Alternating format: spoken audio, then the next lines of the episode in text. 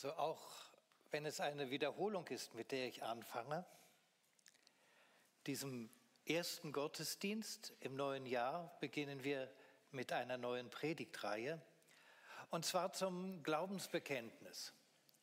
Erster Gottesdienst, neue Predigtreihe. Aber mein Los ist mir nun nicht auf den ersten Satz des Glaubensbekenntnisses gefallen. Ich glaube an Gott, den Vater. Mein Los ist der erste Teil des dritten Satzes. Ich glaube an den Heiligen Geist. Wie mir das so zugeteilt worden ist von Martin, hat es mich erinnert an eine, einen jugendlichen Leichtsinn. Ich war damals im zweiten Semester Theologiestudium und hatte gerade ähm, die erste Begeisterung in der charismatischen Erneuerung erlebt und war richtig begeistert vom Heiligen Geist. Und eben in der Ignoranz eines Theologiestudenten im zweiten Semester dachte ich, man müsste nun die ganze Dogmatik, die ganze Glaubenslehre eigentlich mal beim dritten Artikel, beim Heiligen Geist beginnen. Ich habe das nie geschrieben, aber ein anderer Theologe hat tatsächlich eine Glaubenslehre geschrieben, die mit dem dritten Artikel, mit dem Heiligen Geist beginnt. Aber eben, heute Morgen geht es um diesen kleinen Satz, ich glaube an den Heiligen Geist.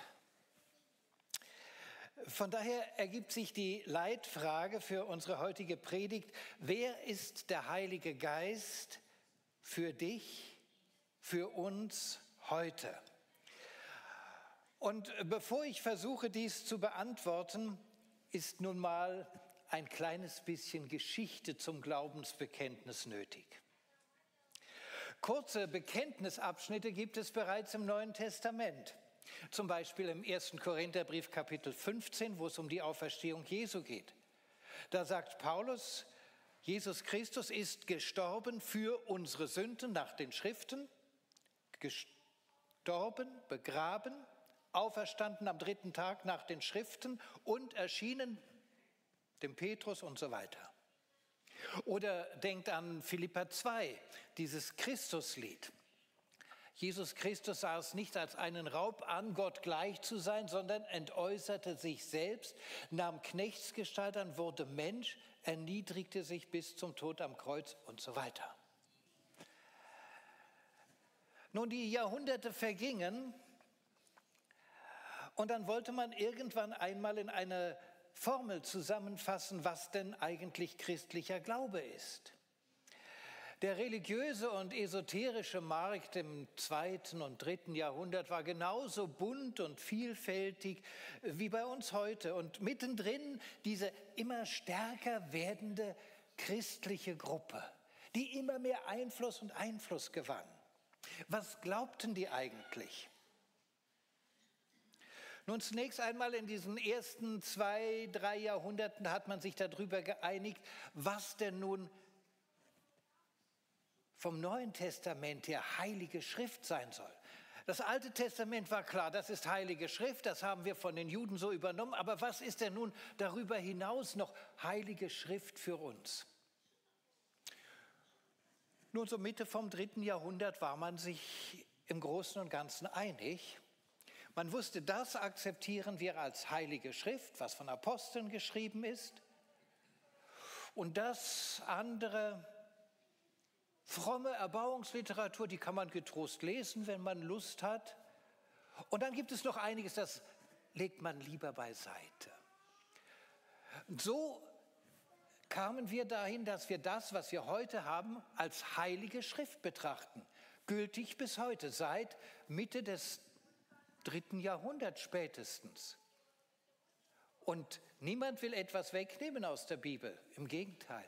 Wir wollen sie so bewahren, wie sie ist. Die Heilige Schrift Alten und Neuen Testaments ist Grundlage für unseren Glauben. Aber dann eben, wie kann man das, was denn nun in dieser ganzen Fülle der Bibel drinsteht, in eine kurze Formel zusammenfassen? Sodass man einem Außenstehenden sehr schnell erklären kann, hör zu, das ist christlicher Glaube, darum geht es. Aber auch nach innen, dass innerhalb der Gemeinde klar ist, was glauben wir?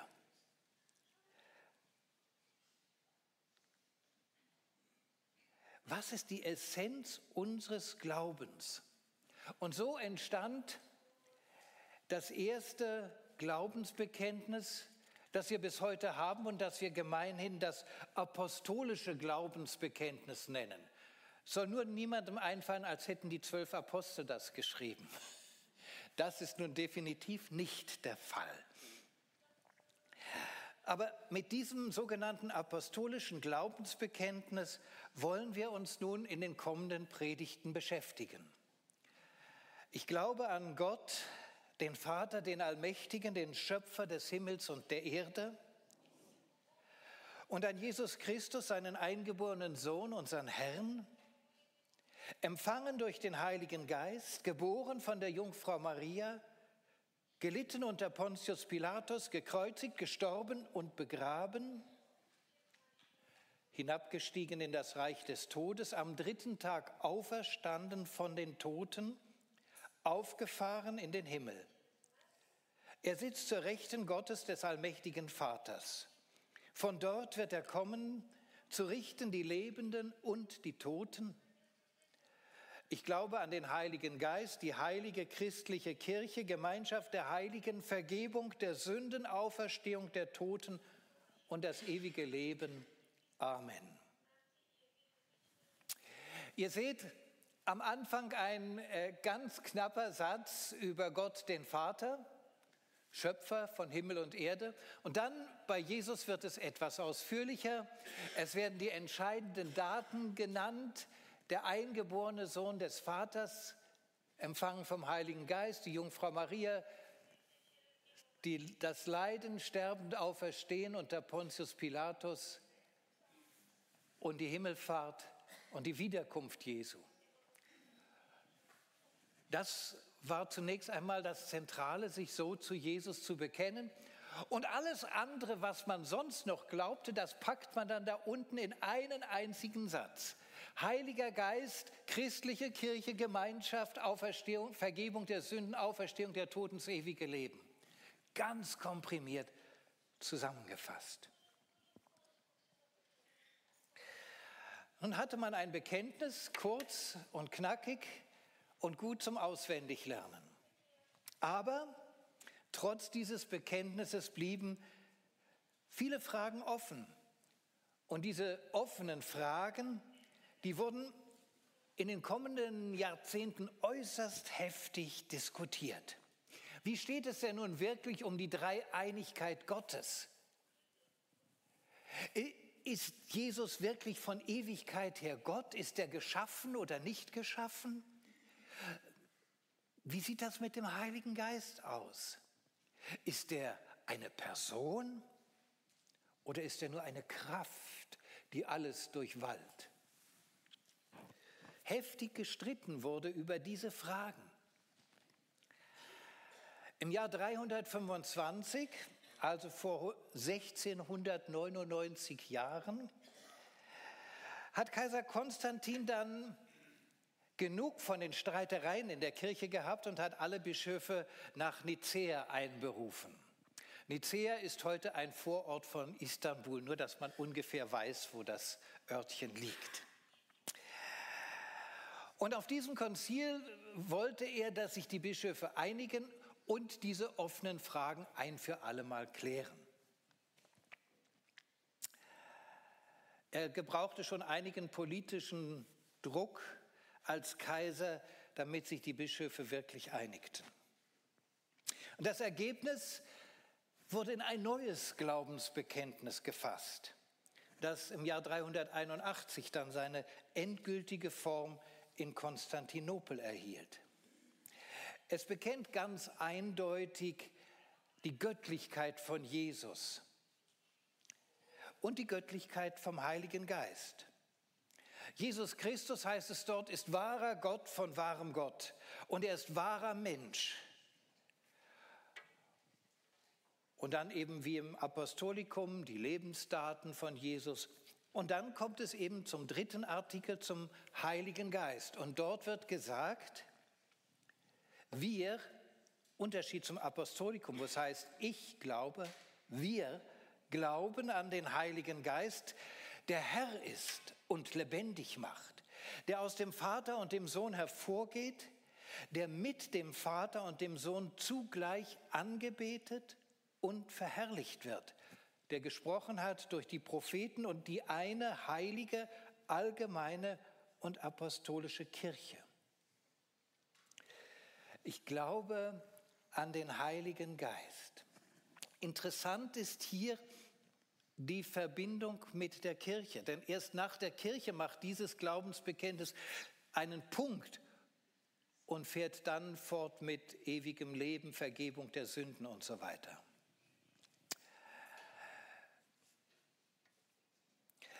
Wir müssen diesen Satz mal für uns ein bisschen grammatikalisch einfacher machen.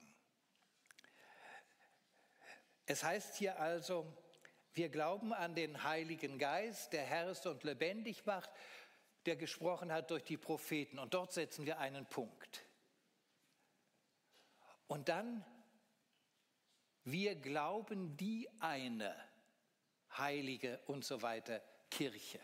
Also nicht wir glauben an die Kirche, sondern wir glauben die Kirche. Das heißt, wir glauben, dass das, was Gott als Gemeinschaft der Heiligen geschaffen hat, hier bei uns und unter uns fehlerhaften, sündigen Menschen gegenwärtig ist und in uns lebt. Darum glauben wir nicht an die Kirche, sondern wir glauben die Kirche, so wie sie Gott will.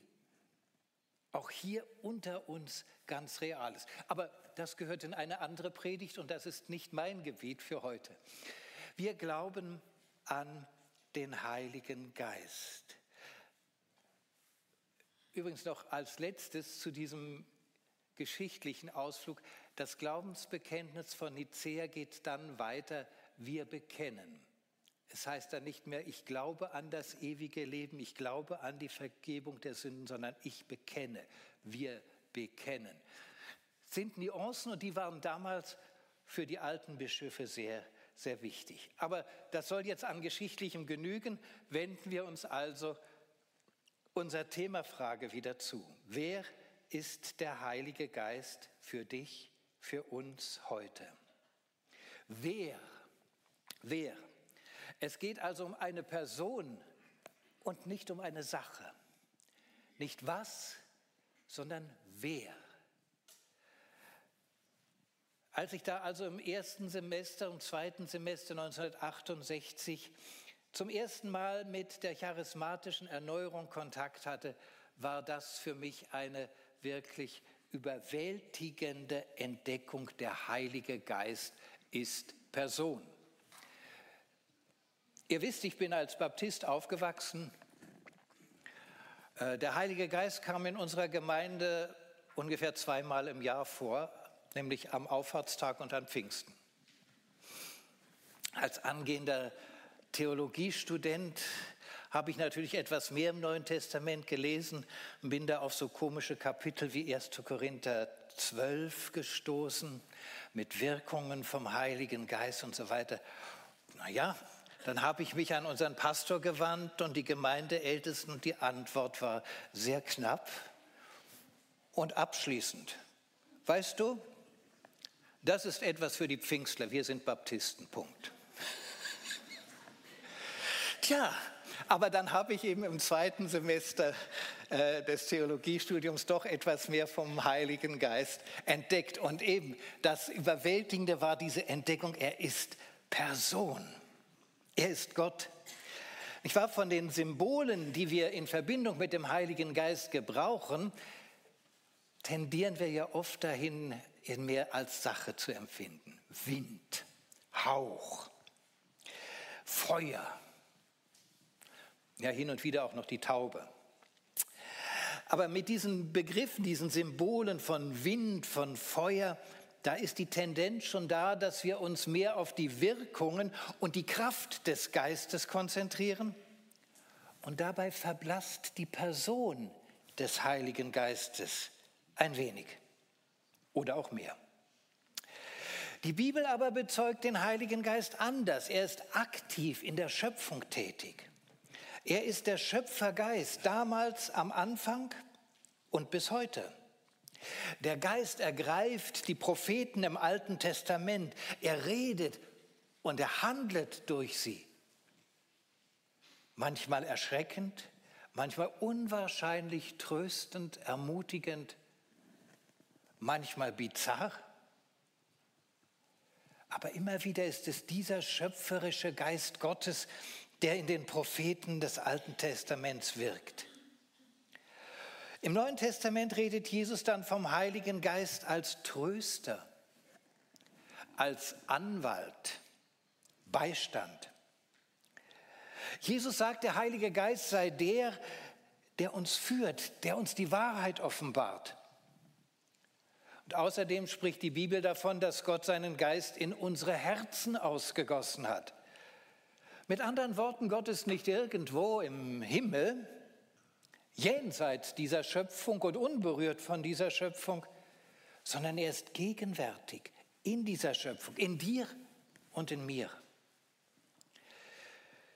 Der Heilige Geist ist Gott, ebenso wie der Vater Gott ist und wie Jesus Christus, der Sohn Gott ist.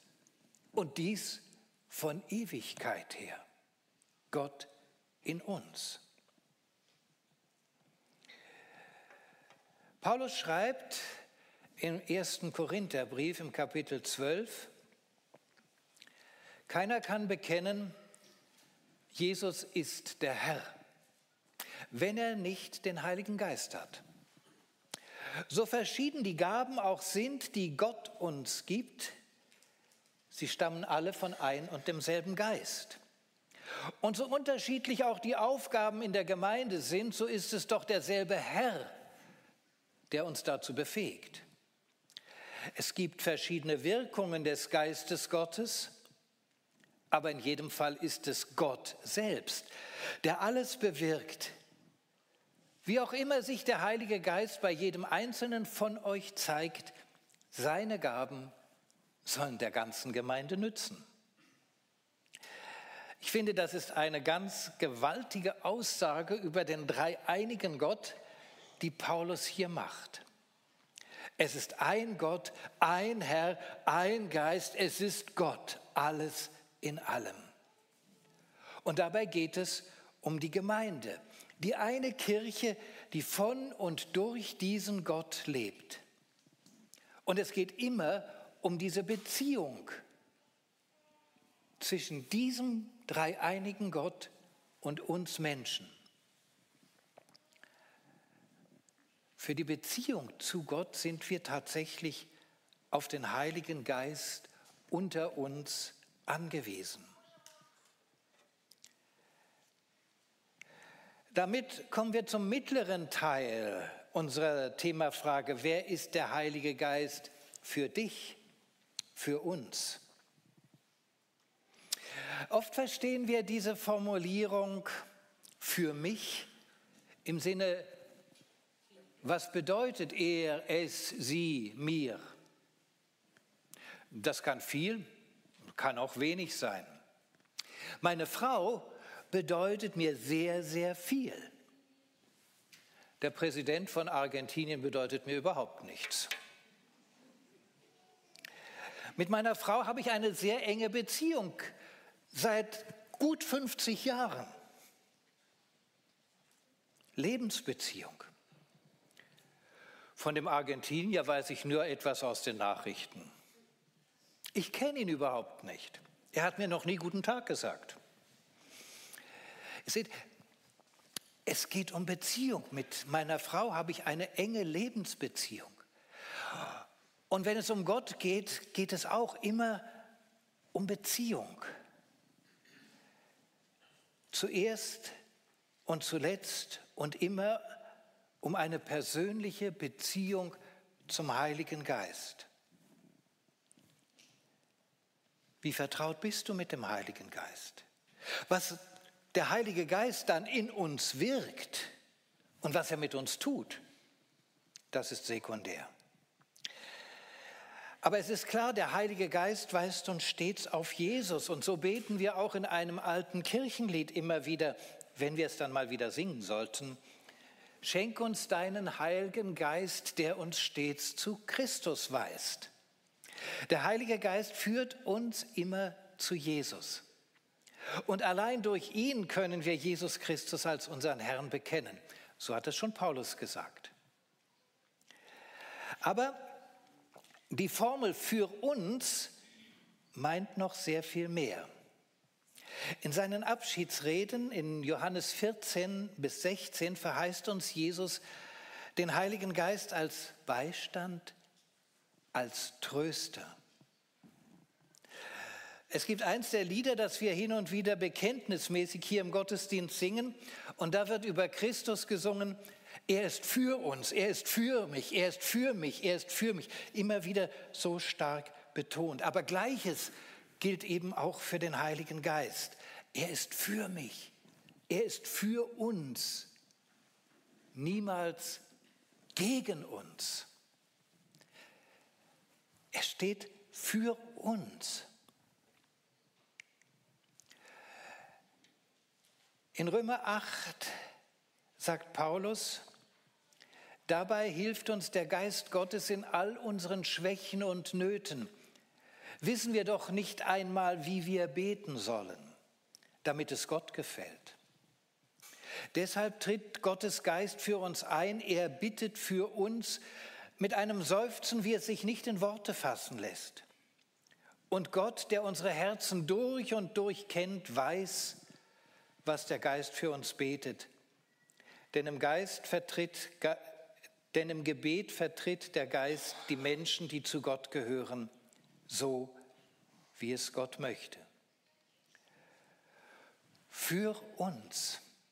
Das heißt, der Heilige Geist ist unser Stellvertreter. Er nimmt die Stelle ein, die wir nicht einnehmen können. So vertritt er uns vor Gott. Denn wir wissen nicht einmal, was wir beten sollen, sagt Paulus.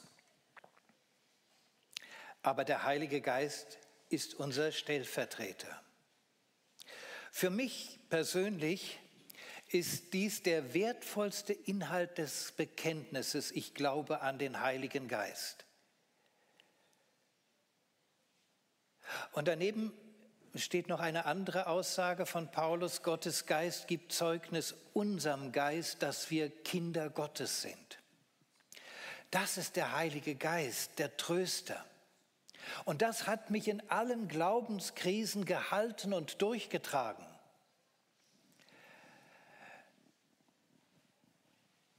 Das ist der Moment, wo ich weiß, zu wem ich gehöre. Der Heilige Geist ist für mich. Der Heilige Geist befestigt dies in uns, dass wir Gottes geliebte Kinder sind und dass nichts und niemand uns von Jesus trennen kann.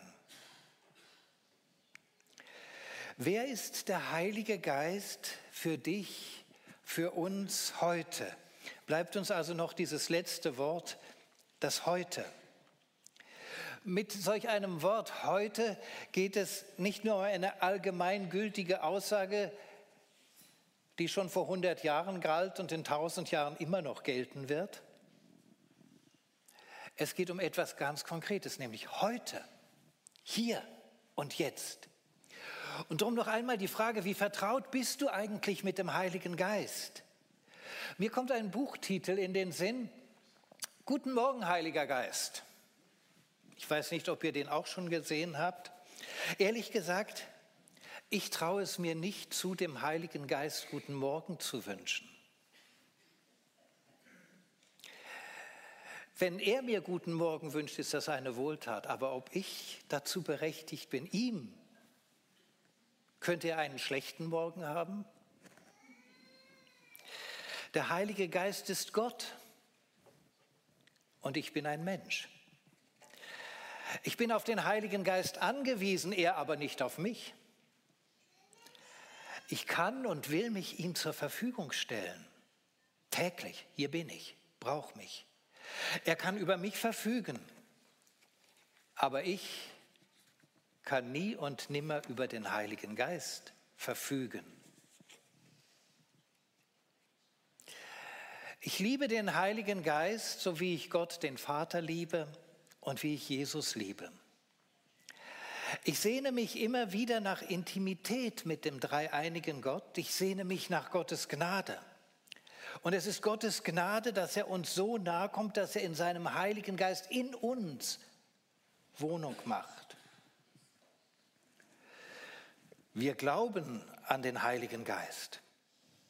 Er ist derjenige, der unsere Gemeinschaft stiftet. Er stiftet und erhält die Gemeinschaft derer, die an Jesus Christus glauben. Und er eint uns.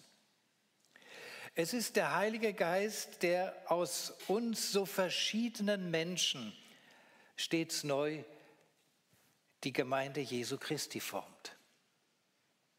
Das habe ich in diesem Kreis vor mehr als 20 Jahren gespürt, als ich das erste Mal in einen Gottesdienst kam. Und dass er uns so eint, das begeistert mich bis heute. Wir glauben an den Heiligen Geist. Wir glauben daran, dass er uns so führt, dass Gottes Reich auch in unserer Region erfahren und geglaubt wird.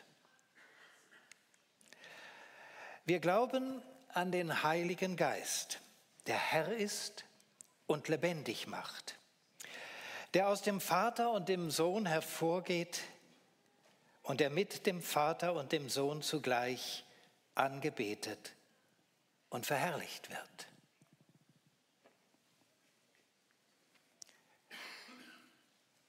Du dreieiniger Gott,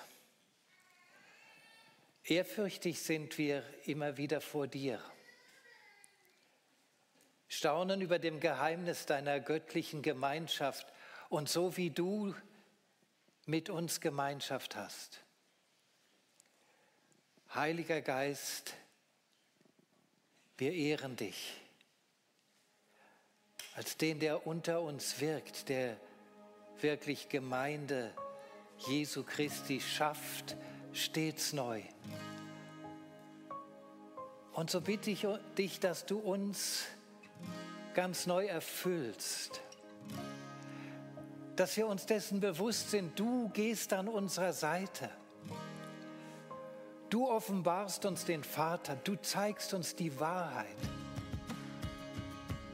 Du wirkst auch durch uns erneuernd in unsere Zeit und in unsere Gesellschaft. Heiliger Geist, komm, erfülle und begleite uns. Amen.